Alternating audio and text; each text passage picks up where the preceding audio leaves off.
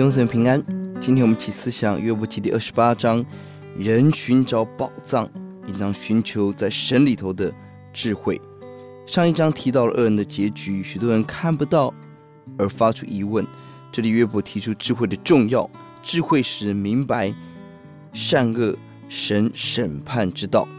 一到十一节，人花很多的心力去寻找各种的宝石、金银、珍珠。十二到二十二节，人却不寻找真正的智慧，这是愚拙。而人若要找智慧，二十三、二十八节，只有在神里面才有可能。因为二十三、二十六，神是创造的源头，神有创造的智慧；二十七、二十八，神有启示的智慧，使人明白智慧之道，在于敬畏神，远离恶事。一到十一节。用挖矿来做比喻，A B A B A 的架构，A 是人用各样方式寻找珍宝，一到三节炼银、炼金、挖铜、挖铁，第三节深入地底照明，第四节悬去摇悬在摇去吊篮进入矿坑，人竭力要找到这个珍宝。五到六节地底翻过来寻找蓝宝石、金沙。九到十一节。矿产虽然隐秘，工程浩大，人能够开采，但注意其中也充满了无知。第四节，过路人无知，不知脚底下就有极大的宝藏。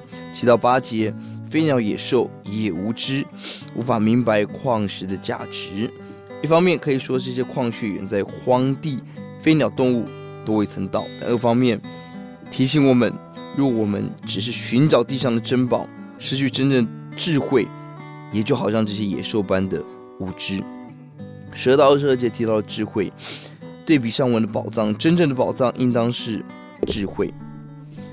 而十二到十四节提到了智慧是隐藏的，二十到二十二节智慧是隐藏的，无人可知，无处可寻。隐藏的珍宝可以上山下海去找，但智慧找不着。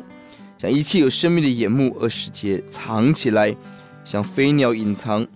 只有死亡略略听闻智慧，十五到十九页提到了智慧的奇贵无比，胜过所有的美物。